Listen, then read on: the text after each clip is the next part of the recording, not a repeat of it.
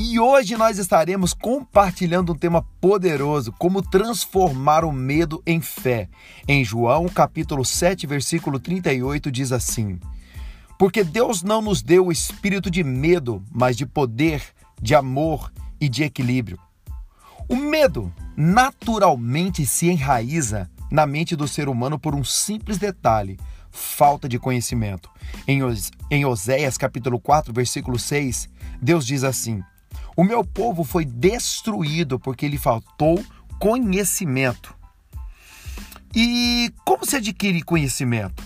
Por meio da palavra de Deus, a Bíblia, por meio de pastores, pregadores, professores, por meio de livros, por meio de documentários, seminários, cursos, palestras, podcasts, vídeos no YouTube e nas redes sociais de uma maneira geral. O problema hoje não é a falta de oportunidade para se aprender, a grande crise do ser humano é decidir aprender e dedicar tempo, energia, capital financeiro, intelectual e se relacionar com pessoas que têm sede pelo conhecimento prático, aquele que você pode praticar agora. Outro detalhe de extrema importância é saber a fonte do conhecimento.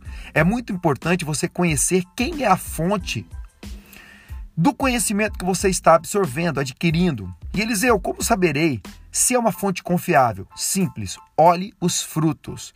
Eu não sou um biólogo ou um engenheiro agrônomo, mas se eu chegar em uma árvore e encontrar uma maçã, saberei imediatamente que aquela árvore é uma macieira.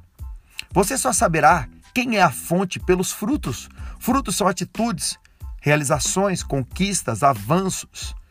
É quando um homem ou mulher estão construindo um legado por meio de suas vidas, de forma que por onde passam influenciam de maneira positiva, traz paz, renovação, revela o Pai de maneira inconfundível.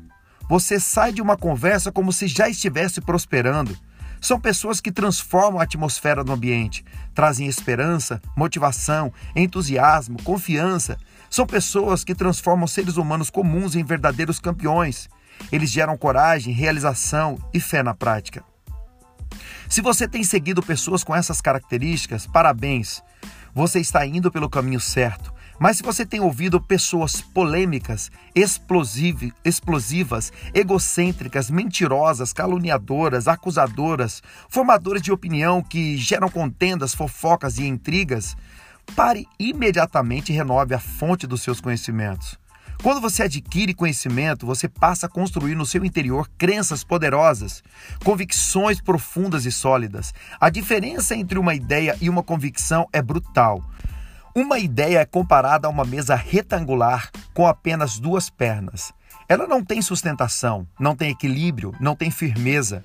É apenas uma ideia, é apenas uma semente. Uma convicção é quando você une uma, a uma ideia duas outras pernas chamadas de referência e experiência. Vou dar um exemplo prático. Quando Davi recebeu a unção que o tornou rei, ali ele recebeu uma referência. Mas Eliseu, o que é uma referência? Uma referência é uma nova visão. Até hoje, ou até então, Davi era apenas um pastor de ovelhas.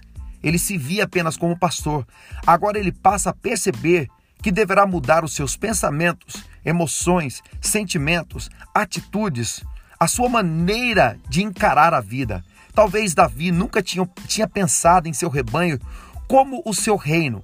Mas quando ele volta na segunda-feira para pastorear suas ovelhas, ele começa a enxergá-las como seu primeiro local de domínio. Ele passa a exercer governo onde estava. Ali ele começou a reinar, governar, liderar. Muitos querem exercer governos, querem liderar, reinar, mas não conseguem começar por si mesmo, governando seus, seus impulsos, desejos ardentes, carências e atitudes infantis. É aí que você começa, governando seus pensamentos, suas emoções, sentimentos e atitudes. Você para de agir como um simples pastor de ovelhas.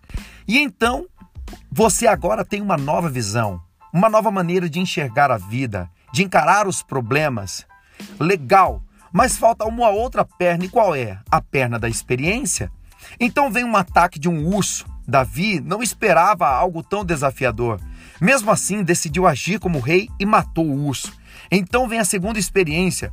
um leão. Davi, cheio de autoridade, decidiu defender o seu primeiro reinado e matou o leão também. Até que todo Israel ficou sabendo quem era Davi, porque a partir da nova referência e das experiências que Davi viveu, elas deram a Davi a segurança em Deus para derrotar o gigante Golias. Você pode estar vivendo uma vida comum, tendo amizades comuns, ganhos comuns, mas tudo muda quando você decide ser transformado pelo Espírito Santo. Deus não quer trazer melhoras em sua vida, isso é muito básico. Ele quer transformá-lo por completo, de dentro para fora.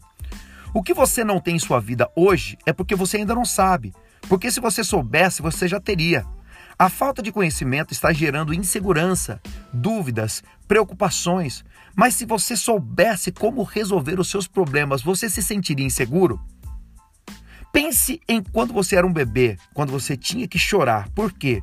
Porque você nem sabia o que estava sentindo e seus pais tinham que fazer uma série de testes preliminares para saber se era fome, sede, xixi, número 2 ou uma dor de ouvido, não é verdade?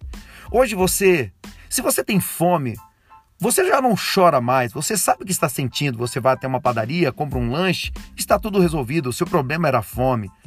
O que está gerando insegurança, dúvidas e preocupações em sua vida? Decida agora que você vai vencer. Aceite o que a palavra de Deus diz a seu respeito, aceite sua identidade de filho de Deus e mergulhe nessa atmosfera de fé e amor.